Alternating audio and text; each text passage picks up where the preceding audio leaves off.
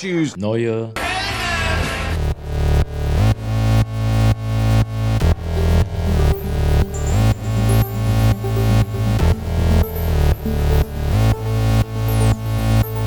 Neue Helden. Mit Jorik und Andi. Howdy, du Schade, altes Greenhorn.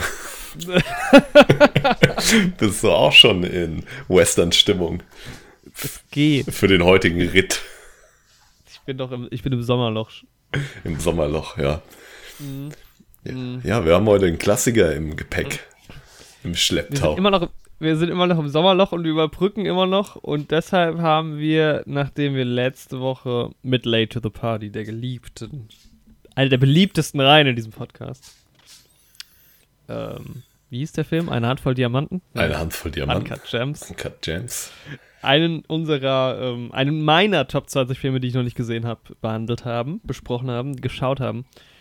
Machen wir das diese Woche mit einem deiner Top 20 Filme, die du noch nicht gesehen hast. Genau. Und ich möchte ganz zu Anfang der Folge auf unsere Folge 129 verweisen. Vielleicht die beste Folge dieses Jahres. Ja. Ich kann mich nicht so weit zurückerinnern. Wir haben ja schon, äh, immerhin schon Ende August, aber eine der besten Folgen. Also hört doch einfach mal. Ich pack's ganz oben in die Beschreibung Ja, rein. hört mal rein in die Verlinke. 129. 20 Filme, die wir sehen wollen. 40 Filme bekommt ihr quasi mitgegeben, mehr oder weniger. Äh, ja, nicht ganz. Wir haben ein paar Überschneidungen. und Überschneidungen jetzt sind es ja nur noch, ja. jetzt ja nur noch 19 pro Person. Ja. Zwei wurden schon abgehakt. Wir stehen zu unserem Wort. Dafür sind wir ja bekannt. Sehr schnell auch mal so eine Watchlist abzuhaken. Nach Das geht nach. wahnsinnig schnell. Ich Ja, bin schon wirklich. wieder fast. Ich wollte vorhin eigentlich eine, einen Film draufpacken, hab's dann gelassen. Hab gedacht, nee, das ist so wichtig, ist es nicht. Äh, Und zwar wollte ich den Film, denn sie wussten nicht, was sie tun, auf meine Watchlist setzen. Mhm. Aber nur aus dem Grund, dass dieses Sprichwort ja so ein bisschen geflügelt ist und ich gedacht habe, naja, ich will wenigstens mal den Film dazu sehen. Mhm. Und dann habe ich gedacht, ich glaube, es ist nicht so wichtig. Das ist. Rebel Without a Cause. Ja, genau. In, ja, mit James Mit, Dean. äh, hier, genau, James Dean. Man sagt ja immer, äh, der Clint Eastwood der 60er Jahre. Ja, ja, fast 50er, oder? Ja. Ja. Fast 50er. Aber apropos Verlinkung, weil ich natürlich äh, ja, Folge 219 hier verlinke. Ähm, ich habe letzte Folge, und das mache ich diese Folge auch wieder, weil wir gucken ja, also der Film, der heute, also wir haben ja einen Netflix-Film, also der Film läuft bei Netflix. Ähm, das wollte ich damit sagen. Ähm, man kann direkt auf Netflix verlinken. Das heißt, ich habe schon letzte Woche bei Uncut Gems direkt auf Netflix verlinkt und das mache ich diese Woche auch wieder. Das heißt, wenn ihr. Netflix auf eurem Gerät der Wahl installiert habt und ein Abonnement abgeschlossen habt, könnt ihr einfach direkt den Film gucken. Was für ein Service hier bei uns. Klickt da doch gerne mal drauf. Schaut euch die Filme Ja. an. Ja, aber vorab gibt es natürlich immer noch ein paar andere Themen. Jorik, du warst im, im Urlaub bei den Schotten. Nicht ganz, ja, nee. Ich war im in Schotten. In Schotten. Der Vogelsbergkreis lässt grüßen. Ich bin gerade ein bisschen irritiert. Ich gucke gerade auf meine Tonspur und die ist ungewöhnlich leise und ich weiß nicht genau warum. Aber ja, das werde ich dann wohl in der Postproduktion ähm, fixen müssen. Wenn es eine ungewöhnlich leise Folge ist, dann tut mir das leid. Ich weiß gerade nicht, woran das liegt. We'll ich fix einfach it mehr in Post. schreien. Ja. Eieiei, Ich höre ist dich aber eigentlich normal. Okay, ja. Wir hoffen, ihr Eigentlich da ist draußen der auch. Ausschlag, na, nicht so ganz. Naja, ich ziehe das einfach im Nachhinein hoch. Ja. Das sind die Probleme, die man halt als, als Podcast eine Person hat. Ja. Nee, im Urlaub, ich war, ich war noch nicht im Urlaub, ich bin im Urlaub. Ich weiß nicht, das können wir ja jetzt schon ankündigen, auch direkt am Anfang der Folge. Mhm. Wir, wir feuern hier auch raus direkt. Die ähm, Infos werden rausgeknallt. Ich weiß gar nicht, ob das so spruchreif ist, aber ich bin nächste Woche im Urlaub tatsächlich in Italien. Da, das wäre ja schon wieder Bezugspunkt zum heutigen Film. Oh, Und ich hoffe doch, dass ich mich dann in Italien oder ja, vielleicht auch erst danach, ich weiß gerade gar nicht, wie der, ich glaube, da bin ich schon wieder zurück, auf eine Folge über Game of Thrones von dir freuen darf. ja. Ich werde ein bisschen überbrücken. Es ist ja jetzt angelaufen, die neue Serie. House of the Dragon, die Prequel-Serie zu der beliebten Game of Thrones Show. Die erste Folge ist schon draußen. Vielleicht nehme ich jetzt heute Abend im Anschluss schon die kleine Folge auf. Kleine Folgenbesprechung.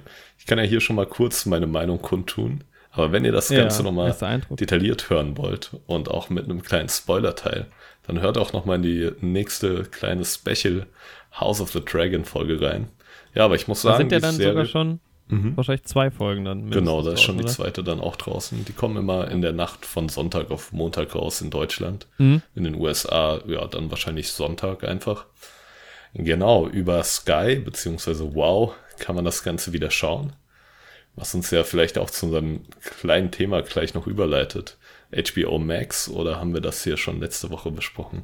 Nee, haben wir nicht. Ich hatte das auf die Notiz gepackt, aber dann selber wieder vergessen. Mhm. Äh, deshalb haben wir da. Ja, letzte Woche war ja eh auch Late to the Party, da haben wir eigentlich gar nichts. Ja, das sind wir direkt rein. Gesprochen. Ja, aber ich muss sagen, House of the Dragon, die erste Folge, hat mich auf jeden Fall abgeholt. So. Okay, das klingt schon mal gut. Ja, also meine Erwartungen wurden erfüllt und ja, mehr dazu müsst ihr euch dann separat anhören. Das erinnert natürlich an deine alten äh, YouTube. Ah, das YouTube erinnert an die Anfänge. Prä neue Helden, aber quasi ja irgendwie der Startschuss es, auch dazu. Es war schon, ja, sagen. da ging's los, aber ich glaube, ich werde mich ein bisschen kürzer fassen. Ich habe da, glaube ich, einfach ja. alleine anderthalb Stunden über eine Folge geredet. So schlimm ist es heute nicht mehr. Aber ja. Ja, wer weiß, wenn es gut ankommt, vielleicht wird das ja eine Serie. Wie viele Folgen sollen kommen? Ich glaube zehn. Hm. Genau. Und ja, nächste immerhin. Woche läuft auch die Herr der Ringe-Serie an. Die Konkurrenz ja, quasi. Martin vs. Tolkien. Wobei ja die beiden ja, Autoren. Sky slash HBO versus Amazon. Ja, Tolkien hat ja auch nichts mit der Amazon-Serie zu tun. Martin schon mehr, der ist ein bisschen involviert auch in House of the Dragon. Ja, ich höre tatsächlich auch gerade passend zu dem Thema ein Hörbuch. Ich bin ja jetzt in der Welt der Hörbücher auch unterwegs. Ähm, von einer ja sehr großen Game of Thrones Fan, die ja so einen Blick hinter die Kulissen, so ein kleines Buch geschrieben hat 2019 mit ein paar Interviewpassagen und sowas, wo man auch ein bisschen, ja, ein bisschen mehr Infos noch über die Details in den Kostümen und in der Musik mitbekommt und wie das alles abgelaufen ist und wie Benioff und DB Wise an die Show rangekommen sind, wie das alles gestartet hat. Und da sind tatsächlich ein paar kleine Side Facts dabei, die ich selbst noch gar nicht kannte. Gibt's auf Spotify zu hören, kann ich an der Stelle auch nur empfehlen. Das heißt, der Winter ist da. Der inoffizielle Serienguide zu Game of Thrones. Kann man sich auch mal anhören. So, jetzt habe ich, jetzt bin ich auch wieder da. So, ich habe gerade, äh, während du gerade geredet hast, nochmal hier Kabel rein und wieder rausgesteckt. Oh, jetzt bist du ähm, auch saulaut. Ja, ja, das ist, ja, du musstest mir jetzt wahrscheinlich oh. ein bisschen runterbegeln. Um Himmels Willen. Sorry. Jetzt ist der Sound wieder voll da. Ja, Jorik, ich habe gerade empfohlen, dass du mal auf Spotify dir oh, okay. ein Hörbuch anhörst zu Game of Thrones und einen Blick hinter die Kulissen. Mm. Ja. Das muss ich mir dann in, in der Post-Production anhören, was du da geredet hast. Damit ja. ich jetzt nicht unnötig wiederholen muss. Genau, das musst du dir anhören. Ihr da draußen habt es gehört. Nee, also jeder Game of Thrones-Fan kann da auf jeden Fall mal reinhören. In das Hörbuch gibt es auf Spotify und ist echt zu empfehlen. Ja. Ähm, ich bin, ich bin jetzt, jetzt, hat mich mein Audio-Problem so ein bisschen rausgehauen aus der Folge. Ja, aber ähm, genau, ich freue mich auf deine Überbrückung. Also ich bin nächste Woche weg. Ähm, und dann, ja, ist immer noch ein bisschen Sommerloch. Es dauert dann noch ein bisschen, aber so Mitte September. Ja. Äh, wenn wir es hinkriegen, haben wir noch mal etwas bisschen Größeres vor im September, aber ja, gegen Ende September gibt es dann auch wieder Kinofilme und dann kommen sie, glaube ich, auch alle auf einmal. Dann kommt Schlag wieder. auf Schlag. Es also kommt ja wieder ein sehr schöner Film jetzt ins Kino, Spider-Man No Way Home. Wird noch mal in die Kinos gebracht. Echt? Ich weiß ja, aber Sommerloch. nicht, wie es in Deutschland ist, aber in den USA wird er auf jeden Fall gerade wieder released. Ja. Äh, es ist aber wirklich so, also ich glaube, also vielleicht, ich habe mich jetzt nicht äh, näher damit befasst, aber vielleicht ist das global auch irgendwie gerade so ein Phänomen. Ja, ich glaube, diesmal ist es echt ein hartes Sommerloch. Also ich weiß, vielleicht ist es ein Corona-Loch noch in, in den Nachwehen, das ist natürlich möglich irgendwie.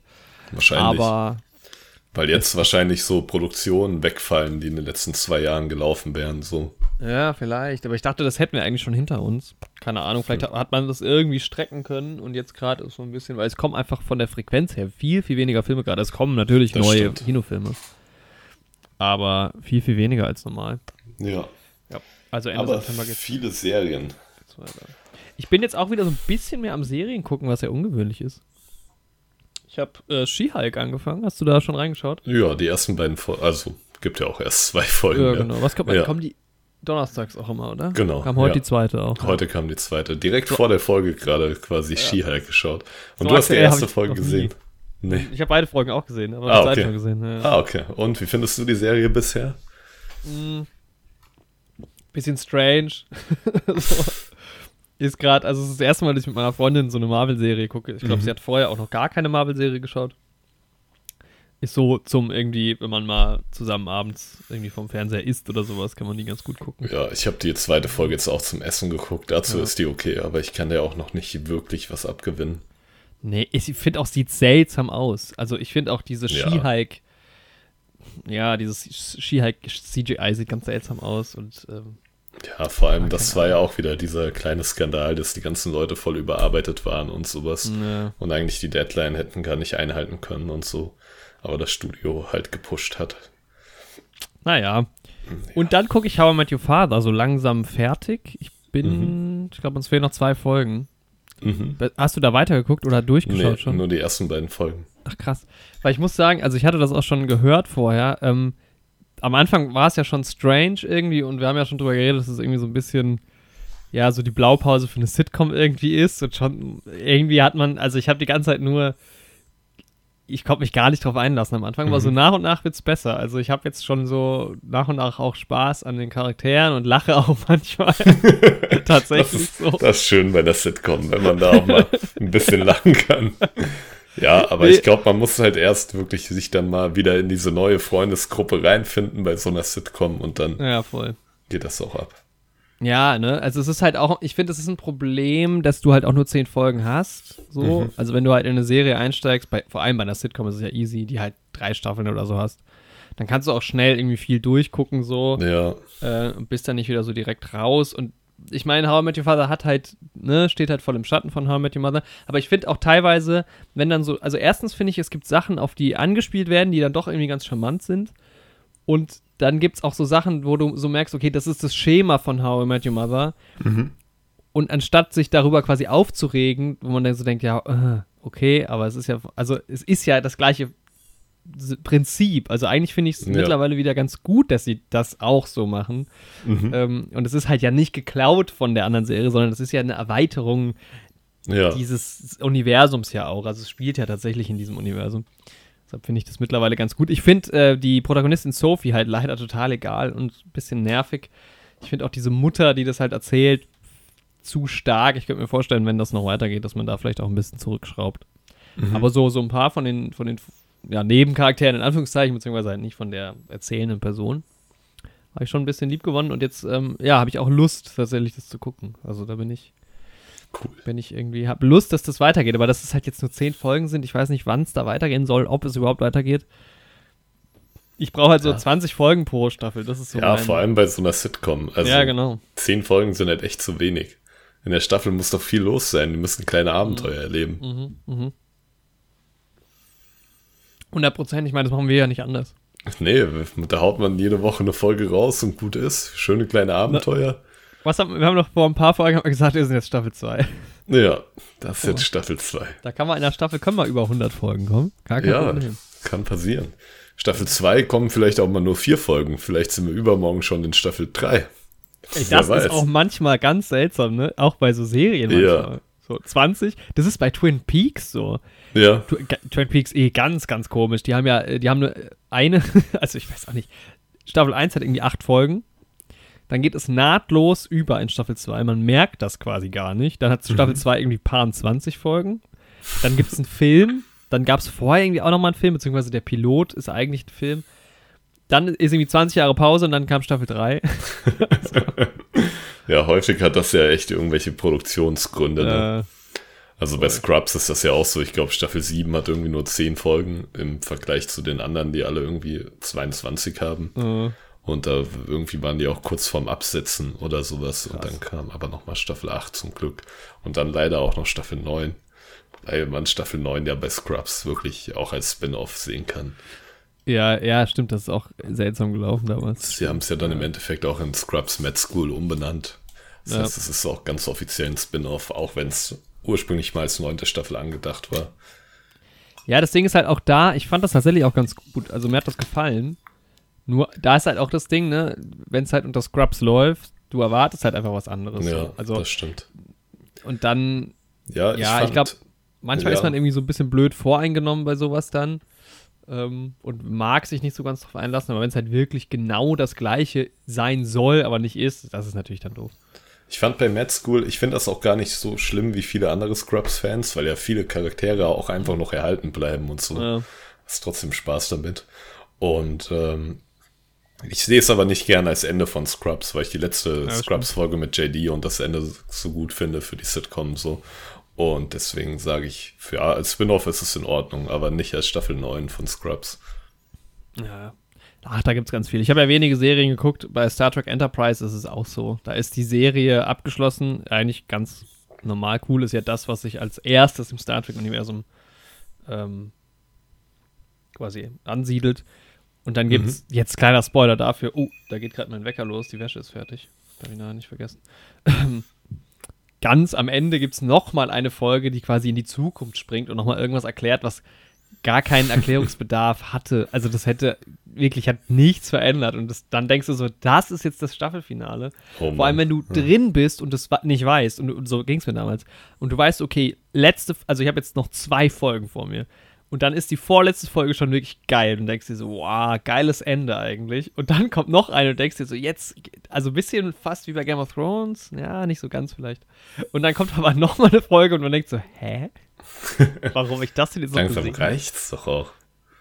Ja, aber jetzt auch gar, also gar, es war auch was ganz anderes. Also die Charaktere kamen quasi auch gar nicht mehr vor. als Es war Oh Mann. abstrus. Aber das waren die 2000er. Ja. Da war. Da waren Serien halt eh noch ein bisschen anders. So Breaking Bad und Game of Thrones haben auch viel verändert, was Serien Ja. angeht. Ja, ja, auf jeden Fall. Ja. Ja, und Breaking dann, Bad. ja, Wird Better Call. Saul soll ja auch richtig gut sein. Deswegen will ich eigentlich doch nochmal Breaking Bad schauen. Aber ich habe Ja, halt auch anderes zu tun. Ja. Das Ding bei Better Call Saul ist aber wohl auch, auch da muss man sich so durch die erste Staffel so ein bisschen durchkämpfen. Aber es gibt schon Leute, die sagen, es ist entweder, also genauso gut, wenn nicht sogar besser. Ja, das finde ich halt auch krass, dass die Leute sagen, das ist besser als Breaking Bad. Ja, aber eigentlich kann man es auch, also ich kenne ja Breaking Bad und ich kenne ja die Figuren, die in Better Call Saul auftauchen, dann so. Mhm. Ich glaube, ich müsste gar nicht mal unbedingt nochmal Breaking Bad gucken. Hast du es komplett durchgeguckt? Ja, Das hat auch nur fünf Staffeln, ne? Ja. Ist halt echt, also ich war, ich habe zwei Staffeln gesehen, ich mochte die zwei Staffeln nicht. Also phasenweise. Ich finde, die zweite denke- ist auch am zähsten. Ich finde die erste richtig geil und dann wird es wieder so ab Staffel 3 geil. Ah. Ja, und wenn man halt, weißt du, für fünf Staffeln, ich glaube, Ja. insgesamt ist es wahrscheinlich ein mega geiles Gesamtpaket. Und ich meine, ich glaube, ich meine, wann habe ich das gescha- geschaut? Da war ich vielleicht 16, Ja. so. Jetzt sechs Jahre später, acht Jahre später. Hm.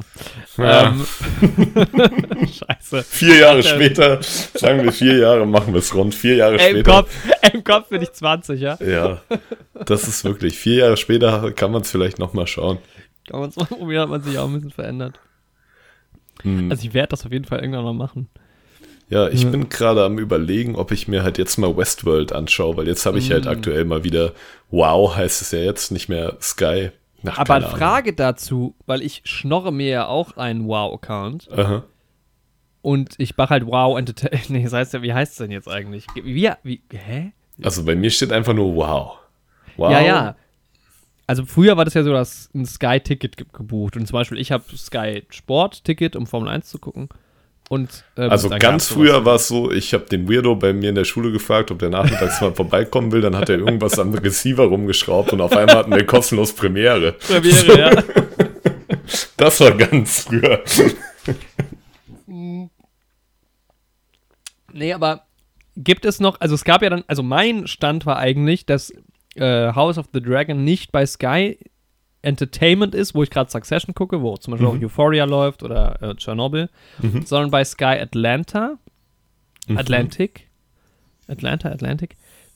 Heißen die Tickets jetzt bei Wow immer noch so, weil ich habe seitdem kein Ja. neues Ticket mehr abgeschlossen. Also wenn ich das jetzt hier Wow in meinem Wow-Feed bin, dann steht da immer noch Sky drüber bei Euphoria Ah, und okay. Succession und Game of Thrones auch.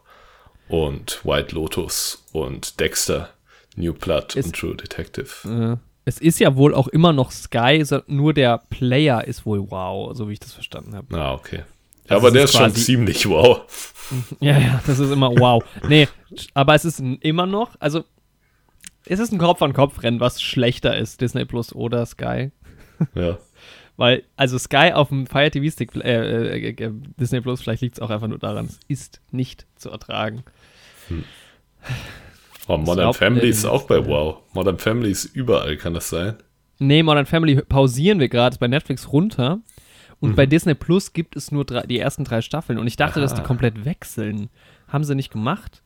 Dann sind die bei Wow. Aha, das mhm. ist gut mhm. zu wissen. Weil wir, wir hängen in Staffel 9 oder so. Ich würde es jetzt endlich gerne mal abschließen. Boah, das hat ein antiklimaktisches Ende. Ja, ja, ich weiß. Ich dachte die ganze Zeit, das wäre die vorletzte Folge und dann war es vorbei.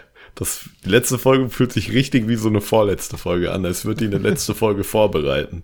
So. Ja, wie bei Game of Thrones immer. Ja. Dann für die nächste Staffel. Dü nee, andersrum. Bei Game of Thrones war es andersrum. Da war es wiederum so, zu Ende und noch eine Folge. Ja, genau. Ja, Folge 9 war meistens so das große Highlight und dann wurde quasi schon ja. in der letzten Folge die nächste Staffel so ein bisschen aufgebaut. Was ich aber eigentlich ganz geil fand. Mhm. Ja, wenn es halt dann geil weitergeht, ja. Ja. Wenn es dann abgesetzt wird, richtig scheiße. Ja, dann ist schlimm. Also es gibt halt auch Serien, die dann nach vier Staffeln abgesetzt werden und denkst dir so, yo, Leute. Das ist hart. Aber, warte mal, aber wo, wo kann ich jetzt bei meinem Sky Entertainment, bei Leo Sky Entertainment, pardon, ähm, kann ich da jetzt dieses House of the Dragon gucken oder nicht? Boah, doch, ich denke schon. Ich meine, ich könnte es einfach mal überprüfen. Bin ich hier, warte mal, ich, ich guck gerade mal rein. Ja. Ich würde es tatsächlich auch gucken. Ich finde das gar nicht so uninteressant. Nee, ich kann es auch nur empfehlen. Also die erste Folge war wirklich gut. Also ich mag die neuen Figuren, die da eingeführt werden. Ähm, ja, ich mag die Story, generell weiteres Worldbuilding. Die Welt von Eis und Feuer nochmal mehr ausgeschmückt. Finde ich alles super gut. Ich finde, das hätte ja. so, da hätte sogar noch eine Folge noch mal mehr. Da, nee, ich will auch gar nicht zu viel Kritik machen, weil die Leute sollen ja noch die Auskopplungsfolge hören. Aber im Großen und Ganzen bin ich zufrieden mit der ersten Folge. Nice. Ja, ich ähm, sehe tatsächlich, ich kann es gucken. Ich finde es eh spannend. Dieser Account wird von ja, vier bis fünf Leuten mindestens benutzt. Äh, was super nervig ist, weil immer auf Deutsch umgestellt wird. Auf, ähm, das ist schlimm.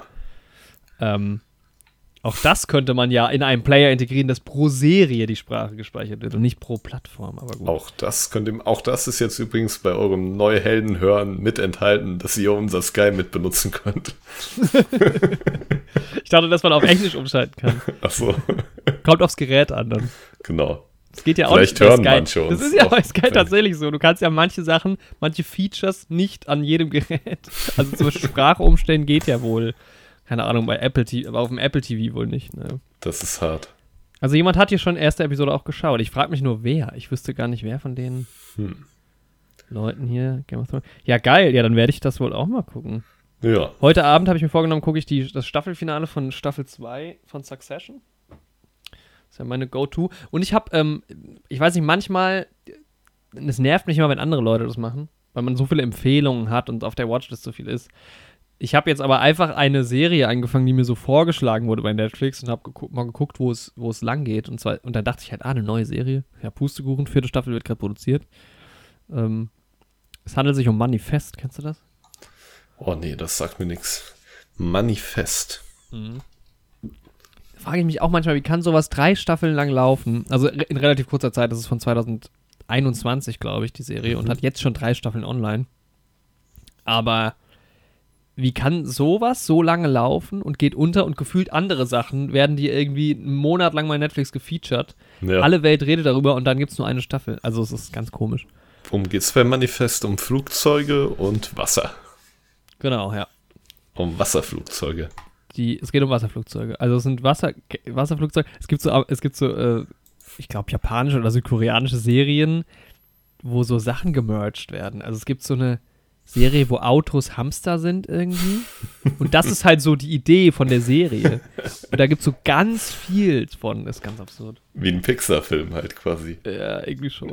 nee, es geht darum, dass ein Flugzeug landet.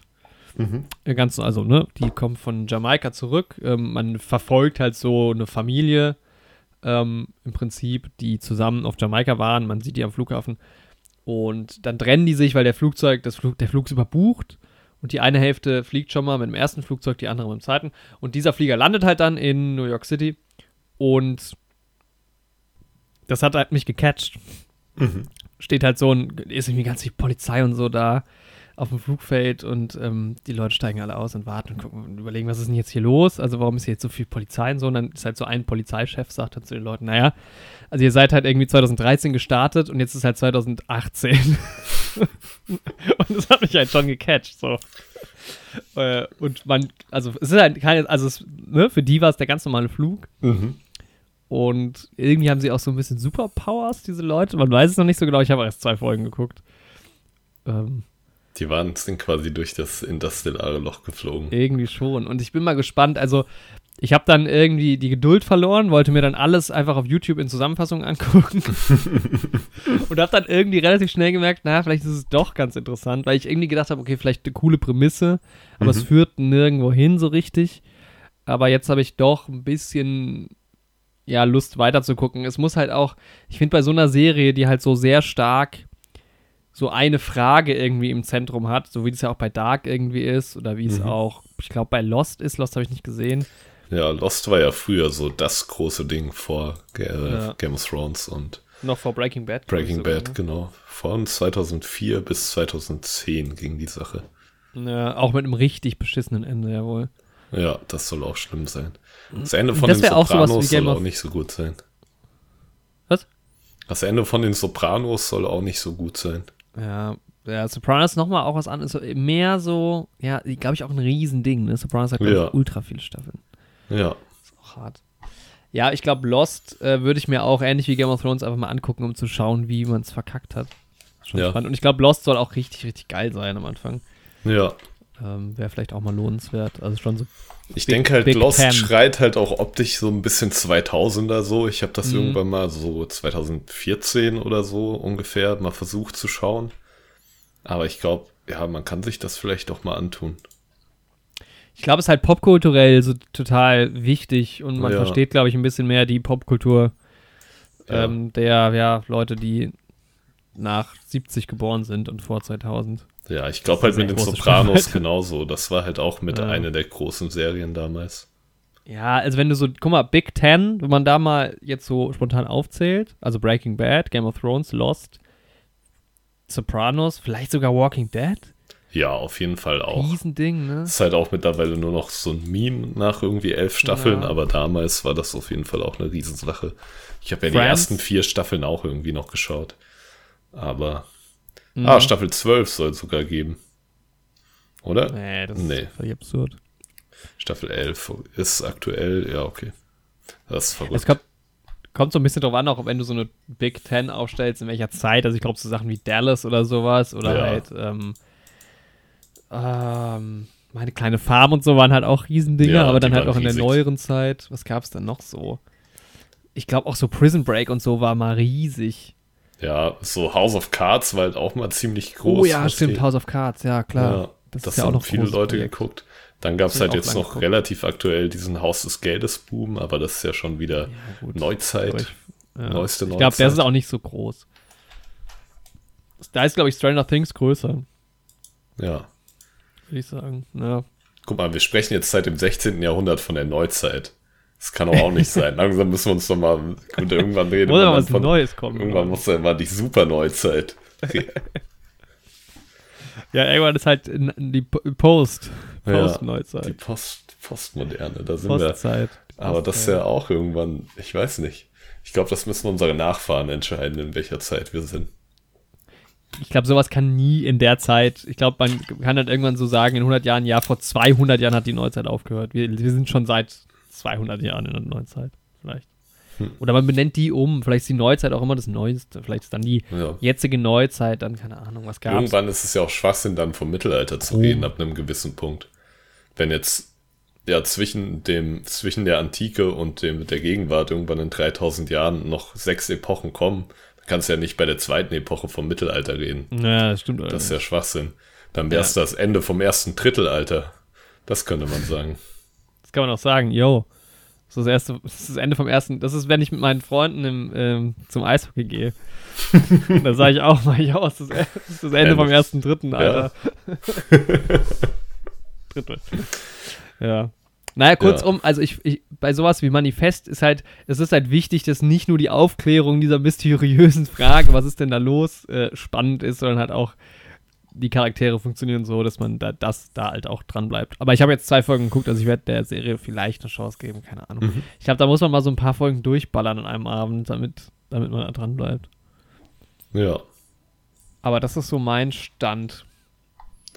Ja, ich habe sonst auch nichts mehr geschaut. Ich habe Dune fertig gelesen, den ersten Band. Oh, und hoffe, dass ich bald den nächsten anfangen kann zu lesen. Ja, ist schon ziemlich cool. Dann gibt es mal ein Revisit zu Dune von 1996? Nee, Oh, früher. ich glaube früher. 86? Ja, das kommt hin. Sowas. Paar und 80 auf jeden Fall. Ja, da kann ich endlich die zweite Hälfte gucken. Ich bin mal Ja, gespannt. oder du wartest halt, bis Dune 2 raus ist. Dann kannst du dir natürlich dann überlegen. Das stimmt. War das jetzt auf die Villeneuves zweiten Teil dafür oder? Stimmt, du weißt ja, ich kann dich ja gar nicht mit dem Buch spoilern, weil du ja im Film weißt, was passiert so. Ah. Aber haben die das im Film auch so gemacht, dass Lito Atreides als Wurm zurückkommt? Ja. Aber ist auch schön, das sieht, glaub- sieht gut aus. Die absurden Sachen kommen erst in den späteren Bänden so. Irgendwann soll das ja richtig absurd werden, die ganze Nummer. Ich glaube, es wird auch ein bisschen schlechter. Ja, ja, glaube ich auch. Aber der erste Band war sehr geil, also absolute Science-Fiction-Buchempfehlung. Oh, ich kann mir Science Fiction im Buch gar nicht so richtig vorstellen. Habe ich noch nie gelesen. Ja, es ist. Ja, es geht halt auch dann mehr um so die philosophischen Konzepte und sowas. Mhm. Ja, bei Dune ja sowieso. Ja, Was, soll, was sollte man tun? Was sollte man eher lassen? was sollte man nicht tun? Ach, ich wollte, jetzt habe ich die ganze Zeit Dune von 2021 vor mir. 84 ist es. 1984. Genau. Oh nee. Wie Once Upon a Time in America. Ja, warte mal. Warte mal. Ähm, ach so, ja. Warum? Warum? Hä? Ich bin gerade auf der Dune Part 2 Seite von IMDb, 2023 Mhm. angekündigt. Und äh, hier ist ein bisschen vom Cast halt schon ähm, bekannt. Also logischerweise Rebecca Ferguson, Stan Skarsgård, Charlotte Rampling, äh, Mhm. Timothy Chalamet, Zendaya, bla bla bla. Aber auch Austin Butler, Mhm. Florence Pugh. Mhm. Natürlich, Also wenn Timothy Chalamet noch dabei ist, dann muss die ja dabei sein. Ja, das stimmt. Aber, aber wo ist Saoirse Ronan, Andy? Ja, stimmt. Der fehlt auch noch. Ähm, Wo- aber Austin Butler, ich weiß nicht. Ich habe irgendwie so ein schlechtes Gefühl aus diesem Elvis-Film mitgenommen. Vor allem von ihm auch. Aber vielleicht auch, weil Elvis ein schwieriger Typ war. Boah, aber ich glaube, für die Rolle könnte der ganz gut passen. Ist das die Rolle, die von Sting gespielt wird in dem alten Film? Frage ich mich gerade auch. Harkonnen, ne? Fate, Rorter, Harkonnen. Aber ich dachte, das hätten die gemerged im neuen. Aber vielleicht doch nicht, ne? Ich glaube, die haben es im alten gemerged. Die haben. Warte, ich muss mal. Nee, nee, nee, nee. Im alten gibt's zwei. Ah, okay. Ja, es ist tatsächlich Sting. Ja, genau, das ist er, aber dann gibt es noch diesen Raban, ne? Ja. Raban ja, die haben, Harkonnen. glaube ich, einfach nur Pl- Plot Points. Also Ray-Ban. jetzt, wenn der wohl auch vorkommt, dann haben die halt Plot Points gemerged, was ja auch völlig fair ist. Ah, nee, aber dieser ähm, Raven ist Batista, von Batista gespielt. Genau, ja. Ja, Ja. okay. Und aber der hat Sachen übernommen, die im ersten Film der Der Sting äh, gemacht hat. Ja, der stimmt. andere Sting-Typ ja, gemacht hat. Ähm, aber die haben halt immer zusammen rumgehangen auch. Stimmt, weiß nicht, es diesen im Buch ist. Fate Router, den sieht man noch nicht im ersten, ja. Ja, Genau, den gibt's halt gar nicht. Was ich fast Genau. ein bisschen schade fand, weil der ist natürlich super Comic Relief mäßig im, im 84er Film, aber ja. ja, Aber im Buch nicht so sehr. das glaube ich. Aber stimmt, ja, Austin Butler könnte funktionieren. Im Austin Buch Butler ist halt der auch auch eher so der Darth Vader zum Luke Skywalker, so. Naja, nee, nicht ganz. Nee. Also er ist nicht der Vater von dem, aber so, wa- was man von Darth Vader in Episode 4 denkt. Ich finde das. Also erstmal finde ich witzig, dass wenn man das googelt, einfach nur den Fate Rorter Carconnen Namen, dass dann, ähm, wie heißt jetzt nochmal der schwierige DC-Typ, Ähm, Ezra Miller. Ezra Miller gehandelt wurde oder er noch wird. Also ohne die, ohne die Skandale, ja, könnte ich mir durchaus vorstellen. Aber ähm, ja, Austin Butler ist auch ein bisschen der schlechtere Timothy Chalamet einfach, würde ich sagen. Ja, dann passt das auch ganz gut für die Rolle auf jeden Fall. Ähm, Und der Cru- schlechtere Harry Styles. Ja, auch ein bisschen, ja. Aber Harry Styles ist ja jetzt MCU-mäßig beschäftigt. Ja, gucken wir mal. So wie, da, wie alle anderen da auch. Äh, wie alle anderen. wie alle anderen Schauspieler überhaupt. Christopher Walken spielt den Imperator. Finde ich auch stark. Stimmt, der ist auch noch nicht vorgekommen, ne? Bei Nee. Dune. Der kommt aber auch erst im Buch ganz spät vor. Intro. Ah ja. Ja, das Ja. haben sie ja auch bei Film, ich weiß nicht, bei Film- oder TV-Version gibt es ihn ja auch nicht. Ja, aber im 84er-Film kommt er, glaube ich, sogar relativ früh vor. Ah ja, genau, aber diese ganze Storyline, die da gezeigt wird, wird im, in der TV-Version nur erklärt und da gibt's Ah, okay. ihn, äh, erstmal gar nicht. Ja. Und, Und Lady Margot, Lea Seydoux, gab es die im ersten Teil schon? Nee, ne? Äh, doch, also, nee, im ersten Part nicht, aber im Buch taucht die auf. Ja. Aber eigentlich im Zusammenhang mit ihrem Ehemann, Graf so und so. Aber Ich glaube, der kommt nämlich gar nicht im Film vor auch. sehe ich hier noch nicht gelistet. Also ja. im alten Film. Hm. Nee, spielt eigentlich, neu für mich. glaube ich, in den neueren Teilen. Also im zweiten spielt er eine größere Rolle, kann ich mir vorstellen. Jetzt nachdem, wie der erste Teil geendet ist. Muss man mal schauen. Stilgar wird gespielt, aber der wurde auch schon im ersten gespielt. Von Javier. Wie spricht man den aus? Genau, den gab es ja schon. Warte. Ja, und Princess Irulan Corino ist die Tochter von. Genau. Das ist die Tochter vom Baron, äh, nicht vom Baron, vom Imperator. Ja, von aber die haben einen anderen Namen, deshalb war ich gerade ein bisschen stutzig. ja nee, nee, aber das ist auf jeden Fall die ähm, Tochter von ihm. Ah, Da gibt es auf jeden Fall nochmal einen Rewatch von Dune und dann diesmal aber auch von der TV-Fassung. Oder vielleicht nur von der TV-Fassung. Ja, genau. Oder von dieser 2000er-Fassung. die gibt es ja irgendwie auch noch, oder? Ja. Ich finde es ja witzig, wenn man so ein Buch nach dem Film liest und dann bei manchen Leuten halt schon so die Schauspieler voll drin hat, wenn man das liest. Bei anderen aber halt auch gar nicht, weil die halt auch teilweise ganz anders beschrieben werden. Beispielsweise dieser Stilgar, das ist ja so der Anführer von den Fremen. Und ich Mhm. habe die ganze Zeit ähm, Kieran Hinz im Kopf, den Anführer von den Wildlingen aus Game of Thrones. Er wäre auch gut für die Besetzung gewesen. Er hätte da auch gut gepasst. So viel anders sieht der Anna jetzt auch gar nicht aus. Ey, aber das ist ja absolut Witz. Ja, ja, moin. Also pass auf, dieses Dune von 2000 ist ja eine, ich meine, wir haben eine Dune-Folge gemacht, aber nur ganz kurz. Da sind wir irgendwie nicht drauf gestoßen. Hä? Das ist ja eine Serie gewesen, Aha. Genau. die im Übrigen auch Primetime-Emmys gewonnen hat. Ist Okay. Primetime Emmy das gleiche wie Emmy? Hm. Wahrscheinlich nicht. Ähm, vielleicht doch, keine Ahnung. Aber pass auf, es ist ganz witzig, weil da irgendwie auch hier so halb James Bond-Cast dabei ist. Ich meine, bei James Bond hat halt auch jeder Brite irgendwann auch mal mitgespielt. Finde ich ganz interessant. Aber natürlich allen voraus Uwe Ochsenknecht. Echt? Der ist da mit dabei. Stilgar. Spannend. Das ist ja klasse. Uwe Ochsenknecht. Und Giancarlo Giannini, stark. William Hurt. Ian McNeese. Ja, die kommen sich hier alle raus, die James Bond-Leute. Ja, den werden wir uns dann werden wir uns dann fürs nächste Mal. Und was gibt's? Es gibt ja ganz viel. Children of Dune, TV-Miniserie. Ja, da spielt James McAvoy mit. Als Lido Atreides. Ja, tatsächlich. Und da steht Ian McNeese auch wieder mit. Spannend. Julie, also einige von dem Dings. Spannend, spannend, spannend. P.H. Moriarty, der war doch auch, das ist doch hier Dings. Ja, Ja. die Dune-Welt. Die Dune-Welt. Die Dune-Welt. Ja, schön abgedriftet. Was war das Thema der Folge? Heute geht's um Western. Stimmt. Piu, piu, mein Kaffee ist schon leer. Meine auch. Aber Dune ist ja auch quasi, spielt im Sand, ist ja auch quasi ein Western. Jawohl. Der Ja, Pla- wir haben nicht nur irgendeinen Western, sondern wir sind zufällig, ich weiß nicht, ob du das wusstest, mit äh, a Fistful Dollars, eine Handvoll Dollar, die du dir mehr oder weniger gewünscht hast, beziehungsweise Genau. eine der Western, die du noch nicht gesehen hattest, die bei Netflix verfügbar waren. Ja. Das Ist tatsächlich aber quasi der Vater oder die Mutter genau. des Italo-Western. Deswegen stand er ja auch auf meiner Liste drauf, weil das ja so der Kult-Western ist. Aber waren alle anderen danach oder waren nur Italo-Western danach?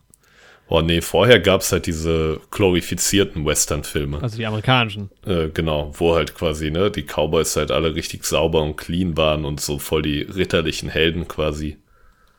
Ja, aber guck mal, Once Upon a Time in the West. Ja, nee, nevermind, ist ja auch Sergio Leone. Ja, Der war danach. also das kam dann so in den 60ern, kam das halt auf. Also ich sag mal, mein, meine Bezugspunkte zu Western sind folgende. Ich finde Once Upon a Time in the West sehr, sehr toll. Mhm. Äh, da, da warst du ja sehr verwundert, dass ich den so hoch rate, weil ich gar kein Western-Fan bin. Mhm. Ähm, das und dann die Storyline von ähm, dem Protagonisten aus Once Upon a Time in Hollywood. Mhm. Das sind so meine, das ist auch mein historisches Wissen über äh, Italo-Western. Mhm. Der Filmwissenschaftler lässt grüßen, aber Ja, Also,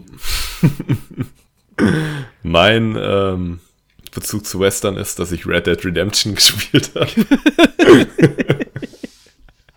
und hier und da mal ein paar Western-Hype gesehen habe im Fernsehen und Star Wars ganz cool finde.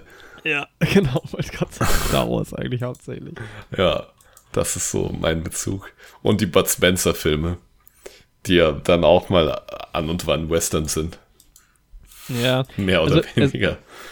Ich bin, ich blick auch nicht ganz durch und diese Folge ab jetzt ist alles ganz äh, gefährliches Halbwissen. Achtung. Achtung. Ähm, weil ich verstehe es noch nicht so ganz. Und ich habe mich jetzt aber auch nicht super eingelesen und ich studiere das ja auch nicht. Nee, nee, ähm, das wirklich nicht. Wir sind kein Filmpodcast und keiner von uns studiert irgendwas in die Richtung. Deswegen, wir können da ganz cool rangehen an die ganze Nummer. Hm. Also ich verstehe noch nicht so ganz, was der Unterschied ist zwischen Western und so Italo-Western und ob Spaghetti-Western nochmal was anderes ist oder ob das nur ein abfälliger Begriff Nee, das ist nur der abfällige Begriff dafür, glaube ich. Ja. Ja. Ähm, weil die Produktionsbedingungen sind ja zumindest spannend. Das war jetzt bei Filmen aus der Zeit generell ein bisschen anders, glaube ich, als das heutzutage ist. Auch die Studiosysteme ja ganz anders funktioniert und dann halt auch Europa versus USA nochmal auch ganz anders. Heutzutage ist das ja alles ja relativ gleich. Also kannst du vielleicht zwischen Independent-Kino und, und irgendwie äh, ja, großen Produktionen noch unterscheiden, aber es gibt zumindest keine Verträge mehr bei Studios oder sowas. Ja. Aber wie man vielleicht äh, ja erstmal denken könnte, dieser Film ist nicht in den USA entstanden, auch wenn ja so die Hauptfassung möglicherweise Englisch ist. Ich weiß es nicht so genau, weil tatsächlich ist ja der Film in drei verschiedenen Sprachen entstanden, Mhm. Italienisch, Englisch und Spanisch. Und wurde dann entsprechend angepasst, synchronisiert, was einfach absurd ist. Ist schon verrückt, ja. Was mir auch dann erst aufgefallen ist. Also ich habe dann irgendwann gesehen, ah, jemand ist synchronisiert, dann habe ich angefangen zu recherchieren. Mhm. dann kam ich erst drauf, dass ja eben nicht alle Leute in diesem Film Englisch reden und ich stelle mir dann halt auch immer so die, also es gibt es ja immer mal auch heutzutage noch und es gibt immer diese be, ähm, berühmte S- Story von Anna de Armas, die in ihrem ersten Film irgendwie halt kein Wort Englisch äh, sprechen konnte, aber halt den Text einfach auf Englisch ge gesagt Aha. hat so. Gar nicht wirklich wusste, was sie sagt. Und ich stelle mir halt diese Dreharbeiten vor. Das ist halt, schon du verrückt. redest halt und Du jemand so antwortet einer anderen Dialog, Sprache. du verstehst den einfach nicht, ja. ja. ja. Aber es ist also einer der großen Sergio Leone-Fan, äh. Fans, Filme. Ja. Der, der Mann eben Italienisch, Italiener und äh, diese ganze Produktion. Ja, Italienisch, Spanisch und Achtung, Deutsch. Genau. Denn Deutsche sind halt auch schon immer große Fans von diesem ganzen Western-Ding gewesen. Ja. Das ist jetzt seit eh und je so. mm. Und es ist sowieso spannend. Ich weiß gar nicht, wo man anfangen soll oder aufhören soll. Also man hat halt Clint Eastwood geholt äh, nach Europa. Also äh, anscheinend, ähm, weil Clint Eastwood sich auch einfach mal Europa anschauen wollte. Das war so sein Grund, Das- einfach auf den zu gehen. Zum einen. Und weil er halt schon in diesem vorherigen Western ein bisschen bekannt war. Ja. Und er wollte halt mal eine Rolle spielen, die nicht so aalglatt ist. Mhm. Und wo der Bart auch mal stoppelig sein kann. Und das Gesicht dreckig und die Augen zusammengekniffen. Ja. Dann auch gesehen, er hat dann noch ein bisschen mit rumgewerkelt am Drehbuch, das relativ schnell entstanden ist. Also er wollte nicht so viel reden, wollte den mysteriösen Helden spielen. Hat ja auch geklappt. Ja. Ähm, und ja, ich habe dann noch gelesen, dass er dann halt nach den Dreharbeiten wieder zurück in die USA ging. Und dann ist dieser Film, also es ist ganz interessant, was mit diesem Film passiert ist, finde ich. Also erstmal so die Hard Facts, der hat eine 7,9 bei IMDb, das ist schon mal nicht schlecht. Mhm. Ähm, 65er Metascore ist okay. Und der Film war ein absoluter ja, Liebling in Europa, als er rauskam. Wurde aber von Kritikern einigermaßen zerrissen. Und witzigerweise, habe ich wie gesagt gerade gelesen, hat Clint Eastwood das gar nicht mitbekommen, dass äh, dieser Film so ein großer Erfolg war. Weil erstens, ja, 60er, das war natürlich, ne, man hat das nicht so schnell übers Internet irgendwie mitbekommen. Ja. Ähm, Informationswege waren einfach ein bisschen länger. Und dann wurde der Film halt, hat halt auch den Namen gewechselt. Also man hat vielleicht dann von dem Filmerfolg dieses Films gehört, aber Clint Eastwood selbst wusste nicht, dass es sein Film ist. Finde ich auch super witzig. Also es ist ja absolut undenkbar heutzutage. Das, also weil ja auch, also es gibt ja dann Promotion-Touren und so und generell dieses aus den USA nach Europa kommen ist ja jetzt nicht so ein Ding. Also wenn wir jetzt einen Film hier drehen würden und die Kohle hätten, uns, keine Ahnung, ähm, Timothy Chalamet halt zu, zu, zu buchen für den Film, mhm. dann wird er halt hierher kommen, den Film drehen, wieder zurückfliegen. Das ist ja kein Ding. Das also, wäre ja heutzutage keine Sache mehr, ja. Filme werden ja sowieso global auch produziert. Also, ne? Ja. Vor allem habe ich jetzt gehört, ähm, wenn du Zendaya quasi auch buchst, kriegst du Timothy auch noch kostenlos mit dazu. Ja, genau, ja. Das ist ja bei der Sache eh kein Problem. So sieht das nämlich aus. Ja. Und ja, das ist also, ja, es ist irgendwie interessant. Und gedreht haben sie in, was hatte ich gesagt? In Spanien und Italien. Und Italien, ja. Wo ich mich auch frage, wieso in zwei Ländern? Dieser Film hat original eigentlich ein Set. Der hat ein Set. Es gibt eine Szene, eine Szenerie. Es ist ja. halt Also, das ist ja auch das Erste, was auffällt. Man denkt, ich habe den Film geguckt und dachte so, oh, was für Western-Klischees. Aber es ist ja, halt das ist halt Film. wirklich, das habe ich mir auch gedacht. Das ist halt so traurig, weil der Film halt, es gibt so viele äh, Persiflage darauf, so später. Ja. Und so viele Sachen, die sich an dem Film anlehnen. Aber die hat man halt alle gesehen und den Film selbst nicht. Und dann denkt man so, ja, wie unoriginell. Ja, aber echt so, wow, ihr wollt Western machen. Ja, so wird's wohl gemacht. Das ja. So. Und das ist halt super schade irgendwie. dass man diesen Film nicht ohne diese Linse gucken kann. Ja, so ein bisschen, ne? Ich also ich weiß, Once Upon a Time in the West, äh, einer meiner Lieblingsfilme, ja, Top.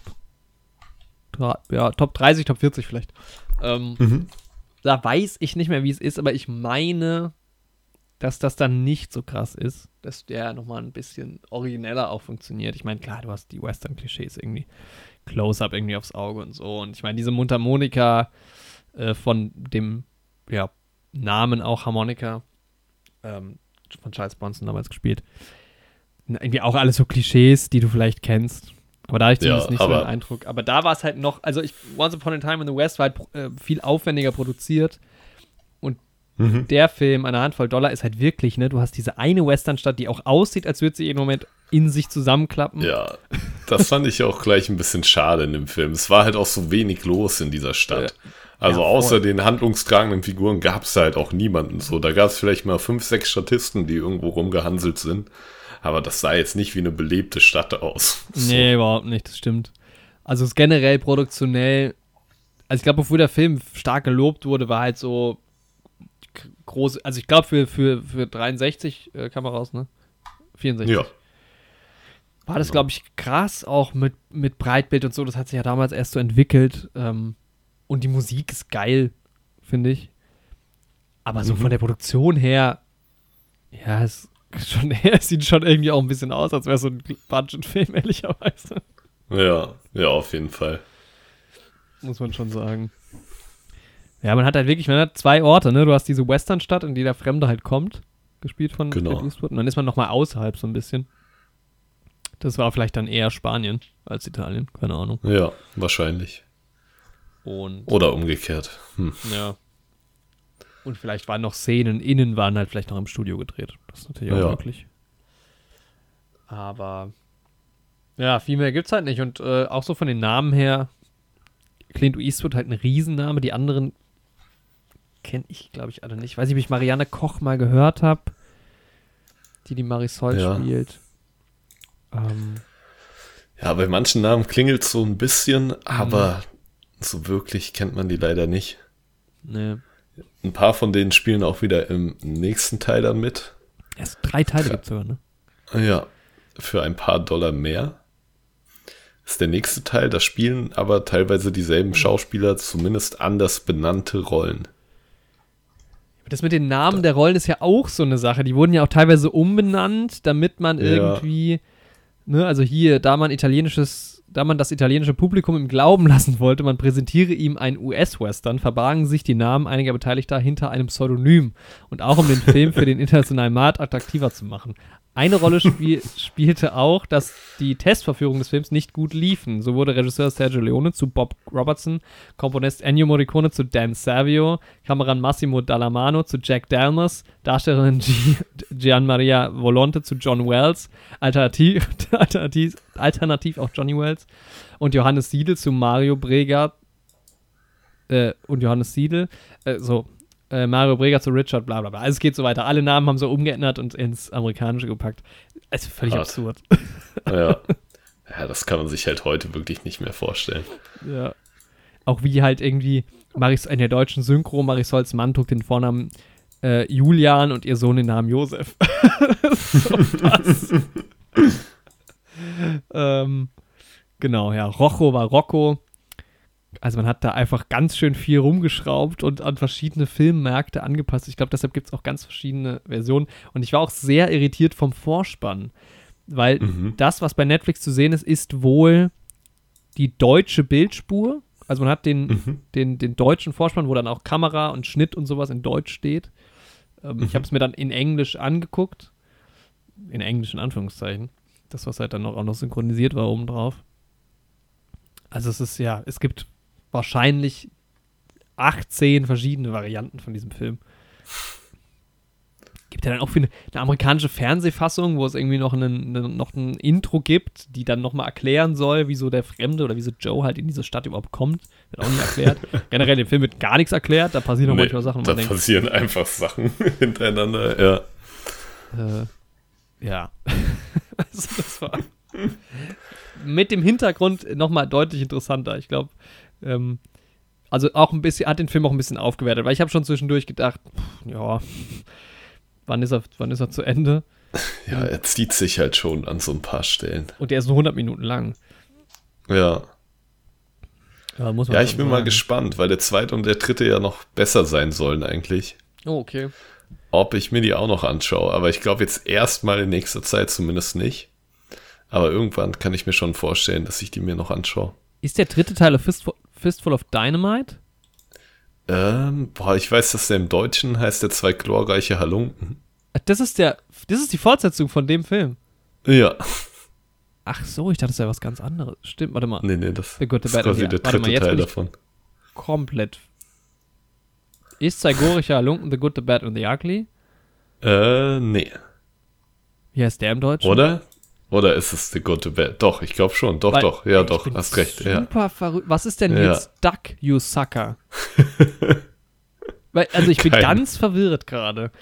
Es gibt auf IMDb den Film Duck, you sucker. Aha. Äh, Originaltitel Gio La Testa. War eine italienische Produktion.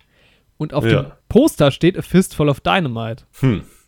Vielleicht wollten die sich ja einfach da an dem Erfolg so ein bisschen Ist hochziehen. das alles das Gleiche? Weil in dem Trailer, der mir rechts angezeigt wird, ist auch The Good, The Bad and The Ugly. Seltsam. Ah. Vielleicht heißt es auch, hä? Ach, keine Ahnung. Duck You Sucker, aber irgendwie ist da ein anderer Typ drauf. Da ist nicht Clint Eastwood auf dem Cover. Ist Clint Eastwood, Clint Eastwood in allen drei Filmen? Ja, Okay, dann ist das was anderes. Dann ist das definitiv was anderes. Ist aber auch Sergio Leone. Also, ja. Man sieht. Aber, warte. Ich glaube aber, der Typ, der da auf dem Cover ist, Äh, ich gehe jetzt in die Filmografie von Sergio Leone rein. Moment. ja, ich glaube, der Typ, der aber jetzt bei Duck You Sucker auf dem Cover ist, ist der andere von den zwei glorreichen Halunken. Ist denn der eine von zwei glorreicher Lunke Clint Eastwoods Rolle? Genau, ja. Ah. Vielleicht ist das so ein bisschen. Director. Also, der hat folgende Filme gemacht. Das sind gar nicht so viele. Also, der, der Koloss von Rhodos hat er gemacht. Ähm, Mhm. Sodom und Gomorrah hat aber keinen Credit dafür bekommen. Dann A Fistful of Dollars von 1964. For a Few Mhm. Dollars More 1965. The Good, The Bad and The Ugly 1966. Once Upon a Time in the West 1968 und Duck You Sucker 1971. Dann noch Once Na, Upon okay. a Time in America. Genau, Mhm. und dann noch eine, eine Dokumentation. Das heißt, Duck You Sucker könnte vielleicht ja die Fortsetzung sein. Vielleicht sind es ja vier Filme. Moment. Recherchiere. Vielleicht ist es ja eine Quadrologie. Das könnte Hier sein. zwei glorreiche Halunken ist auch auf Platz 9 bei IMDb. Also. Sofern Wikipedia ist da das noch aktuell gleiche? ist gerade. Ah, nee, okay. Also Duck You Sucker ist die Fortsetzung von Once Upon a Time in, Ah. in the West Aha. und das Prequel zu Once Upon a Time in America?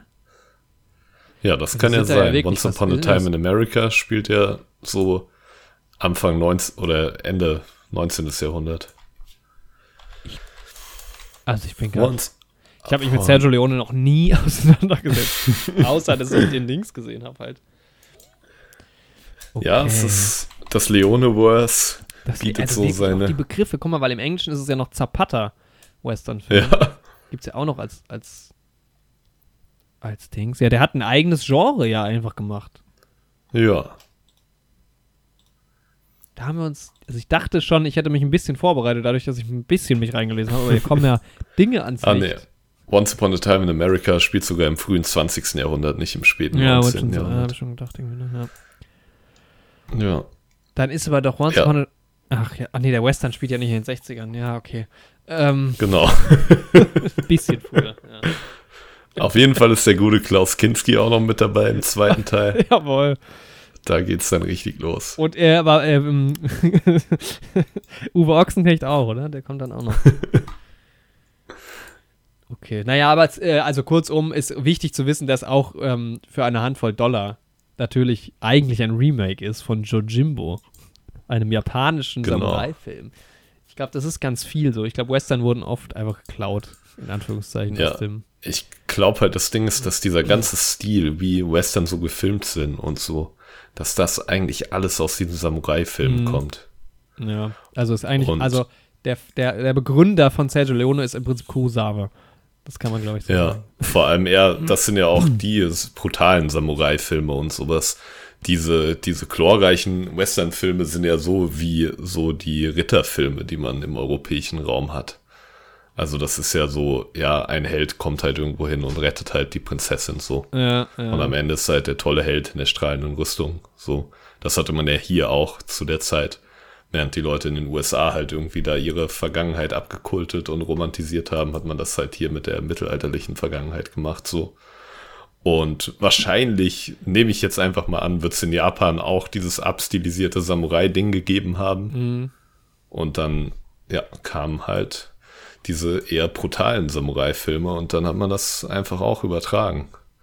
Ja, ich fände es total spannend, diesen Jojimbo mal zu sehen, obwohl man sich ja schon ein bisschen vorstellen kann, wie er, wie er ja, funktioniert, weil es Ja. wohl sehr, sehr nah dran ist. Der einzige Unterschied ist, Ja. dass es wohl doch recht realistisch in Anführungszeichen auf dieses Western-Thema umgemünzt wurde. Jojimbo übrigens Ja. einen wahnsinnig guten Score, 93er Metascore, 8,2 bei MDB. Ja, ich habe mir mal ein paar Szenen die- im Vergleich ähm, reingezogen. Mhm. Ähm, und das ist ja schon sehr deutlich, also von der Spil Bildsprache und sowas. Und hier die glorreichen Sieben und Sieben Samurai und sowas, da sieht man den Vergleich auch nochmal richtig deutlich. Das ist schon crazy. Was ich halt auch mal Ja. erstaunlich finde, also gut, japanischer Film, glaube ich, immer global unterm Radar ge geflogen, macht ja mit, also immer noch große Sachen, ist nicht ähm, Drive My Car auch japanisch? Das kontrolliere ich lieber mal, bevor es nicht stimmt. Mhm. Aber es könnte auch sein, dass das ein koreanischer Film ist. Aber ja, ich finde es halt immer erstaunlich, dass, nee, ist japanisch, dass also der deutsche Film war in den 20ern ja auch ultra groß. Die sind halt dann ganz viele ins Exil gegangen. Ähm, im Dr- also ja, vor dem Dritten Reich oder im Dritten Reich dann. Ähm, damit quasi tot. Dann auch diese italienische, also der, das war ja riesig damals, ne? Dass Ja. dann aus Italien diese Filme kamen. Ja, Ähm, und dass das halt mittlerweile auch nicht mehr so existent ist, ne? Also europäisch hast du eigentlich ja nur noch Frankreich und halt Großbritannien auf dem globalen Markt. Ja, Und dann so nach und nach, also was viel kommt, ist, glaube ich, jetzt aktuell so spanischer Indie-Film und so. Aber dass es halt irgendwie, ja, mal so ein Ding war. Und das halt, ja, heutzutage gibt es halt Hollywood, fertig aus. Weil halt auch, ja, du, du, du kannst ja auch im Prinzip, ne, also damals war es natürlich nicht so einfach, dann in den USA einen Film zu machen oder in die USA zu gehen, Mhm. um dabei an Film zu arbeiten. Das ist halt heutzutage einfacher irgendwie.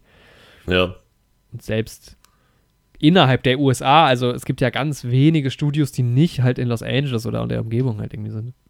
ja, erstens das, dann spielt halt auch noch eine Rolle, dass halt so Englisch sich halt auch als Weltsprache durchgesetzt hat. Ja, klar. Ja.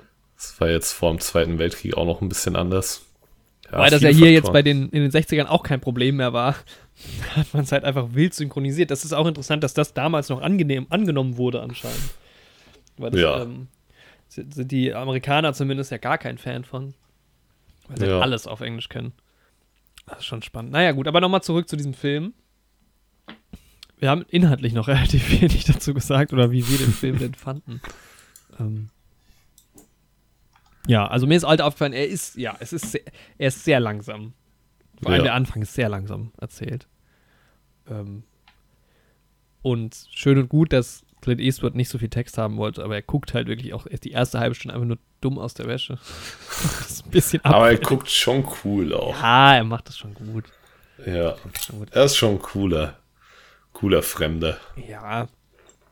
Dann dieses Klischeehafte fällt da direkt auf, das haben wir ja schon gesagt, da muss man sich ein bisschen dran gewöhnen erst. Ich habe dann aber Ja. halt irgendwie auch, ähm, also ich habe mich halt gefragt, irgendwie so, ist es überhaupt noch guckbar heutzutage, eben aus diesem Grund, weil es halt so oft zitiert wurde. Mhm. Dann habe ich aber gedacht, na gut, Once Upon a Time in the West finde ich wirklich, wirklich gut.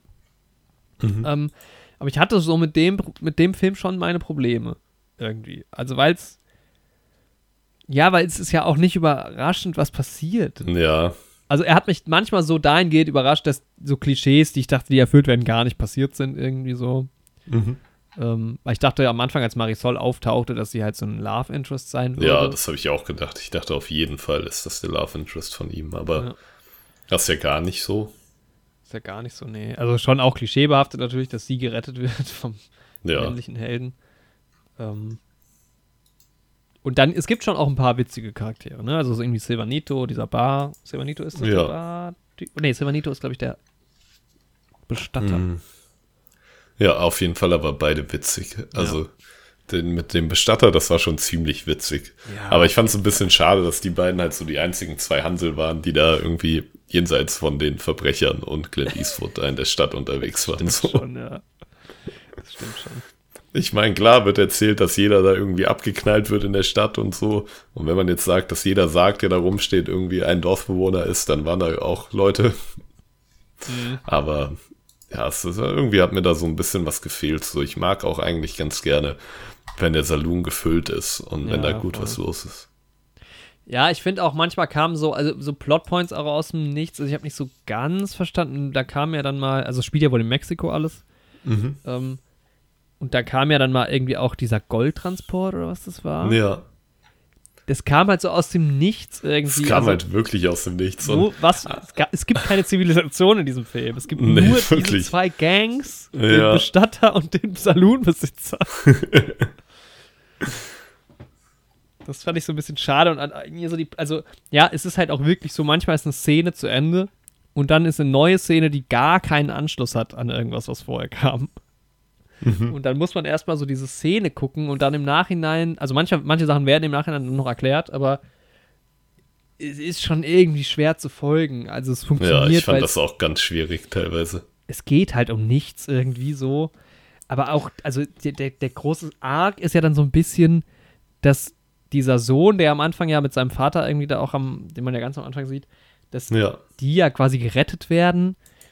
Ich hatte diese Szene schon wieder vergessen, dann als das nochmal aufgegriffen wurde. Das Ja. kam dann auch wieder so aus dem Nichts. Und ich dachte, ah, weil ich habe am Anfang halt auch gar nicht gerafft, oder also zwischendrin, als der Sohn dann halt auf diese, auf diese Straße rennt, als die Mutter darüber gelaufen kommt, habe ich gar nicht gerafft, was passiert. So, was ist jetzt ganz los? seltsam, ja. Und da in dem her? original japanischen Samurai-Film sind, glaube ich, die Dorfbewohner, so wie das zumindest aussieht, die ganze Zeit so gefangen und äh, hinter so Gittern. Und da rennt dieser Junge halt auch zu seiner Mutter, die da hinter den Gittern ist.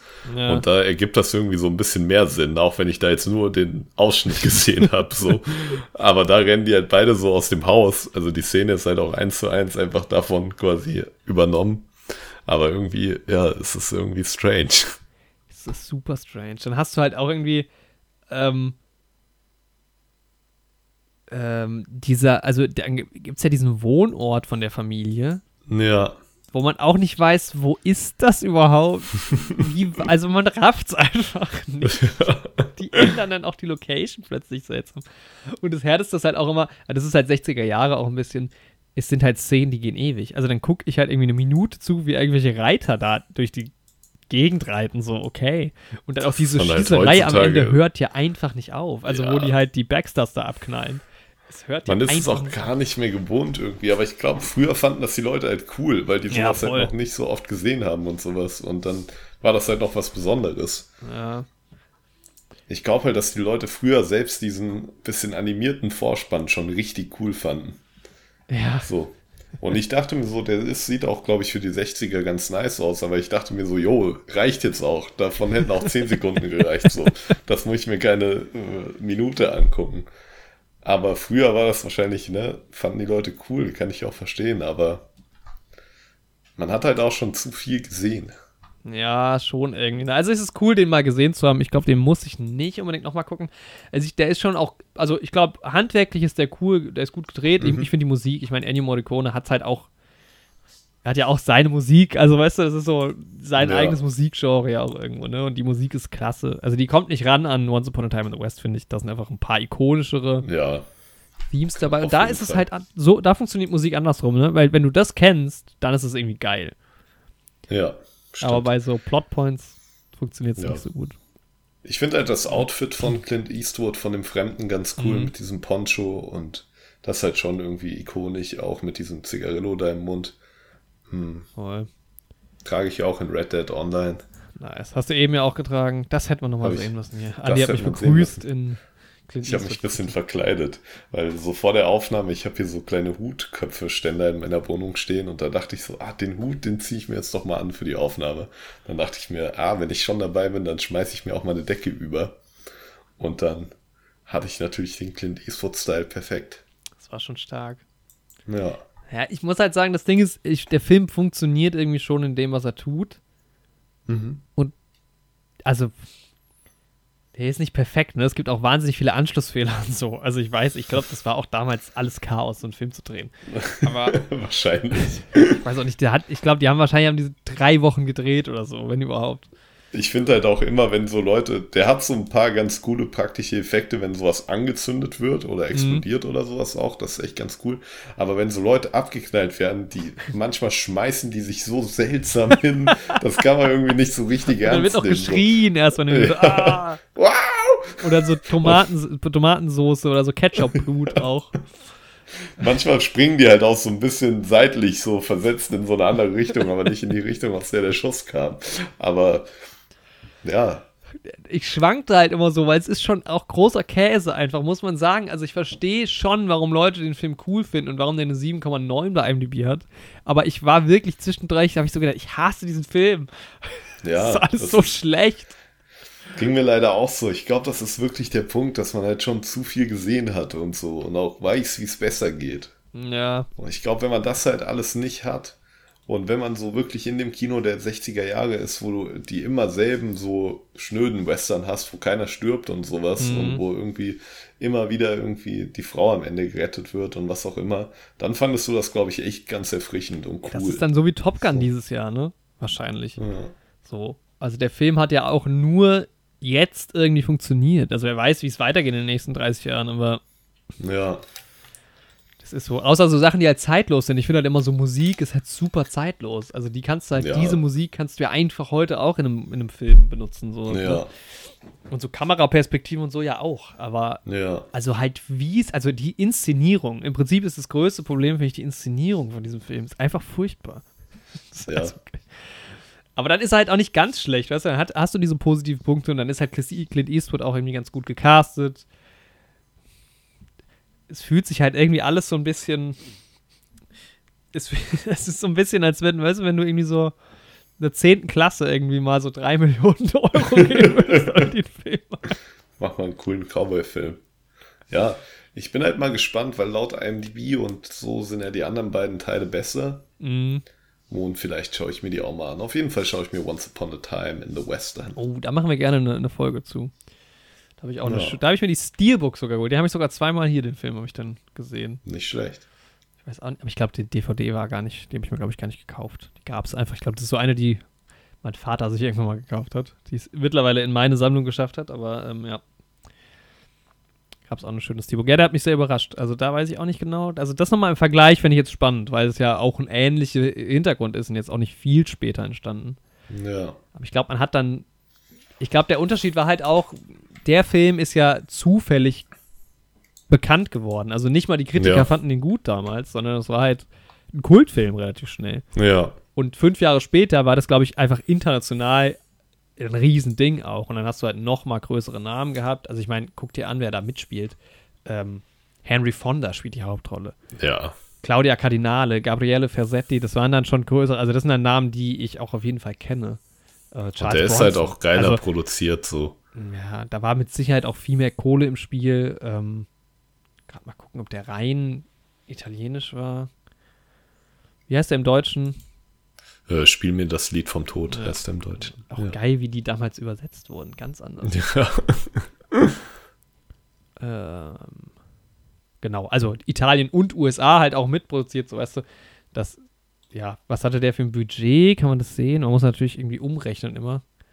Also ich weiß, dass ähm, für den Film jetzt, für, äh, für eine Handvoll Dollar, gab es 15.000 Dollar. Das könnte man mal umrechnen. Also der hatte ein Budget von 5 Millionen und äh, hier für eine Handvoll Dollar hatte ein Budget von 200.000 US-Dollar. Ne? Also klar, da sind mhm. natürlich, und boah, Wahnsinns Box-Office, 19,9 Millionen. Ähm, Krass. Ist natürlich, ne, was die Besetzung angeht, da weiß man jetzt nicht ganz genau, aber ich glaube, bei einem Faktor von 25 ähm, ist auch in die Produktion mehr reingesteckt. Sieht man auch, also da passiert ja. viel, viel mehr. Und ist halt auch ein Brett, ich glaube, der geht relativ lange. Wenn mich nicht alles täuscht. Once Upon a Time in the West, der hat 2 Stunden 45. Ja. Ja, das ist halt auch schon so ein Epos irgendwie. Mhm. Das ist auch lange her, dass ich den das letzte Mal geschaut habe mit meinen Eltern noch damals. Ja, den können ja. wir uns auch auf jeden Fall mal wieder anschauen. Das können wir mal wieder können wir mal machen, ja. Sehr gerne. Aber dieser Once Upon a Time in America ist tatsächlich auch auf meiner Watchlist. Ich wusste überhaupt nicht, dass der in diesem in diesem ähm, Universum eine Rolle spielt. Und The Good, The Bad and The Ugly habe ich auch auf meiner Watchlist stehen. Ich glaube, das hat aber damit zu tun, dass der recht weit oben in den Top 250 bei MDP ist. Mhm. Ja, aber das sind halt, und also keine Ahnung, das hatte ich alles nicht. Also bei einer Handvoll Dollar, ich ich würde ihn jetzt mal hier im neuen Heldenscore mit viereinhalb bewerten. Mhm. Ja, ich würde ihm eine 5 geben. Ja. Er hat mir auf jeden Fall Bock gemacht, mir heute Abend nochmal Red Dead Redemption anzuschmeißen und eine kleine Runde zu zocken. Das Ding ist halt, ich bin halt, glaube ich, auch einfach kein Western-Fan. Also ich glaube, wenn man Western cool findet, dann ist das ein geiler Film auch mhm. irgendwie. Mhm. Ja, da ich mag halt das Setting auch, aber mir hat da halt auch viel gefehlt, so. Ja. Ich mag das halt auch so, wenn im Saloon sich dann irgendwie mal gefetzt wird. Ja. Und dann erlebt man noch in der Prärie so ein Abenteuer. Man ist nicht nur in der Stadt, man muss auch irgendwie so Fährten suchen und sowas. Und dann, ja, die Erzählung. Ich meine, der Typ muss erstmal irgendwie viermal auf jeder Seite irgendwas gemacht haben. Man weiß nie genau warum eigentlich. Eins führt irgendwie zum anderen. So, das ist halt so, es ist auch einfach wirklich nicht spannend, weil du die ganze Zeit gar nicht nee, weißt, worauf es hinausläuft. Das passiert einfach, ja. So, für wen so oder für, gegen wen bin ich denn jetzt überhaupt? Und selbst für, selbst für Joe, selbst für die Protagonisten, da fieberst du nicht so richtig mit, wenn man auch so denkt, nee. ja, keine Ahnung, wer das überhaupt ist. Also, das funktioniert ja. dann vielleicht im zweiten Teil auch besser, wenn du schon weißt, okay, der hat. Wahrscheinlich, ja Vergangenheit oder so, ja. Ja, und bei IMDb weiß ich auch nicht so ganz, ob ich eine 4 oder eine 5 gebe, aber ich glaube, eine 4 ist schon ein bisschen hart, deshalb. Äh, ja, ja, ich denke, eine 5 kann man machen. Ist okay, der Film. Ist okay. Ja, 7,9 sehe ich da nur leider nicht. Nee, das würde ich dem auch nicht geben. Aber ich kann verstehen, wenn auf jeden Fall früher Leute das so gesagt haben. Ja. Ja, ja, früher, in den 60ern haben die bestimmt bei IMDb ganz gute Bewertungen gegeben. Da haben die in den 60ern, da war das ja noch analog IMDb, da ist ja der IMDb-Mann rumgereist. Der IMDb-Mann ist durch die Länder Hat gereist. gefragt, wollen Sie hier, äh, macht Sie ein Kreuz bei 1 oder 10 Punkten? Ja. Ja. Ich bin ganz irritiert die ganze Zeit, weil ähm, die ganze Zeit permanent bei IMDb läuft so ein IMDb-Video, der, glaube ich, Western mit Star Wars vergleicht. Und die ganze mhm. Zeit so Bilder von Star Wars hin und her schneidet mit, mit so Western. Und dann irgendwelche äh, Titel da einblendet. Ja, dann war da irgendwie Mandalorian über irgendeinem Western-Bild eingeblendet. Man sieht halt ganz klar, dass George Lucas so mit den Filmen aufgewachsen ist. So. Ey, aber was ich auch total spannend finde, da zitiere ich aber lieber nochmal den Wikipedia-Artikel. Mhm.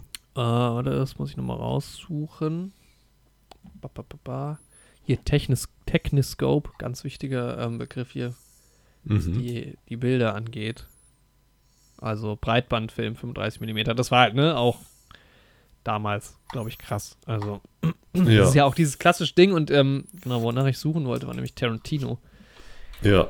Der sich halt auch massiv davon beeinflussen ja. lässt. Und dann versteht man auch nach und nach mehr, warum Once Upon a Once Time in Hollywood, so ein wichtiger Film ist. Ja, das stimmt. Das ist ja wirklich die Liebeserklärung von ihm an die Art von Kino.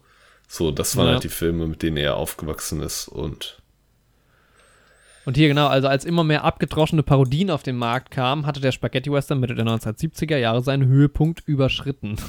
Abgedroschene ähm, Parodien, die meinen damit doch nicht die guten Bud Spencer und Terence Hill Filme. Lass uns doch in Ruhe. Lass uns Deutsch-Italiener doch mal unsere Kunst und Kultur genießen. Abgedroschene Parodien, ja. Bertolucci zufolge übernahm Sergio Leone den amerikanischen Western, um Hollywood wiederum etwas zurückzugeben. Ja, und es ist halt so, ne? Es ist wohl Fakt, dass ohne Leones Pionierleistung, in Anführungszeichen, die Filme von Sam Peckinpah, Don Siegel, aber auch Quentin Tarantino vermutlich sehr, sehr anders ausgesehen hätten. Ja. Also ja, das auf jeden Fall allein so diese Clint Eastwood-mäßige Figur und so. Also mhm. in wie vielen Filmen taucht die dann später so auf, so. Ja, absolut. Also es ist schon wahnsinnig spannend. Also ich habe Lust, mich mehr mit dem gesamten Thema irgendwie auseinanderzusetzen. Ja. Und ich glaube, wenn man ein paar von dem geguckt hat, dann macht zum Beispiel halt wirklich auch mehr Spaß, äh, Hateful Eight zu gucken oder Once Upon a Time in the West so. Ja, safe. Weil du einfach nochmal Themen halt wiederfindest. Und ich meine, Once Upon a Time, äh, Once Upon a Time in Hollywood meine ich. Das ist ja auch ein Western irgendwie, vielleicht. Ja. Gucken wir mal. Gibt's einen Ich meine, es spielt im Westen. ja. Der USA. es gibt ein Duell. Mehrere Duelle sogar. Ja, schon. Und halt auch, ja, es ist auch so auf Metaebene natürlich viel. Ja. Und halt, ja, ne, die Kamera und sowas. Also man kann halt mal wieder, ne, du kannst es halt einfach nicht trennen. Man kann es versuchen, diesen Film halt irgendwie eigenständig. Aber ein Film existiert halt nicht im Vakuum. Ja. Nie. Der ist halt in der Welt verwoben. Wie unser Podcast. Ganz genau. Auch diese Folge existiert nicht im Vakuum. Es geht nächste Woche weiter. Nee, ja, nicht so ganz. Also schon. Ja. Irgendwann in 80 Jahren. Nee, wie lange sind die 60er her? In 60 Jahren gibt es auch einen Podcast über unseren Podcast und dann Nein, sagen Leute auch. Andi, die 60er sind doch erst 50 Jahre her. Ah, Wir stimmt. sind doch erst 19. Wir sind doch erst junge 19 Jahre alt. 19. Wir sind jung und cool und fresh. Mhm. Ich finde schon so langsam merkt man es manchmal, wo man so denkt, also ich finde es, ich, je älter man wird, desto jünger kommen einem ja andere Leute, die auch älter sind, ja. vor. Weil es halt nicht mehr die Grenze gibt zwischen Erwachsenen und Kind. So. Ja. Und da merke ich manchmal auch schon so an, wo ich denke, die Leute sind jung und man kann sich mit denen auch unterhalten und dann machen die manchmal Dinge, wo ich so denke, okay, die sind doch nicht mehr ganz so jung, das ist jetzt gerade ein bisschen strange. Weil einfach eine andere Generation trotzdem noch. Aber nach unten hin merke ich es halt auch manchmal, wo ich so denke, okay, man will auch nicht mehr alles verstehen. Ihr jungen Leute, ich komme da nicht mehr mit mit euren TikToks. ja, es ist so, ne? Es ist so. Euren Facebooks. Das ist alles nichts mehr für mich. Ja, es ist, äh, ach, ist auch wahnsinnig schnelllebig alles. Aber zack, jetzt reden wir zack. wirklich wie alte Leute. Also hören wir mal wieder schnell auf. Solange wir noch nicht sagen, früher war alles besser, ist noch alles ja. gut. Nee, mit die besten Filme sind nach 2010 erschienen. Oh, steile These. Die, die steile These hier. Die, die ich gesehen habe. Ach, ja, die Sergio besten Leone Filme sind vor 1910 erschienen. da habe ich jetzt sehr, sehr viele Filme gesehen, tatsächlich. Ähm, übers Studium. Das Ding ist prozentual. Hast du wahrscheinlich mehr Filme gesehen von allen Filmen, die es bis dahin gab, die vor 2000, vor 1910 Ja, definitiv, sind, definitiv. Als jetzt. Ich finde es immer spannend, weil du guckst dann manchmal Filme und auch so Animations, in Anführungszeichen Animationsfilme und denkst so, wie kann das sein, dass man damals solche Sachen gemacht hat? Ja. Ich glaube, der so. Unterschied ist halt, dass es extrem aufwendig war. Ja, es hat halt dann, auch so lange gedauert. Ja. Gerade diese Animationssachen, du musstest das ja ganz genau da so Schnipsel für Schnipsel hinlegen ah, und voll. sowas. Da bist du auch crazy geworden. Und das sind halt dann auch immer nur so fünf Minuten Stücke, ne? Also da war man von einem Spielfilm lange, lange ja. entfernt. Aber es ist trotzdem wirklich, äh, ja, überraschend. Man wird dann, ja, dann auch herauszufinden, wie sie es gemacht haben und so.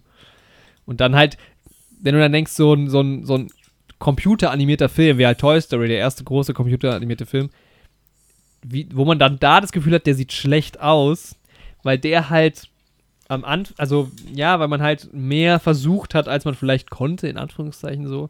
Und diese mhm. Filme von Anfang des 20. Jahrhunderts haben halt das nicht ausgereizt, sondern die haben halt irgendwie eine andere Art, wo du gar keine Entwicklung mehr nachvollziehen kannst, gemacht. Also, Mhm. also natürlich sieht das nicht aus wie ein computeranimierter Film.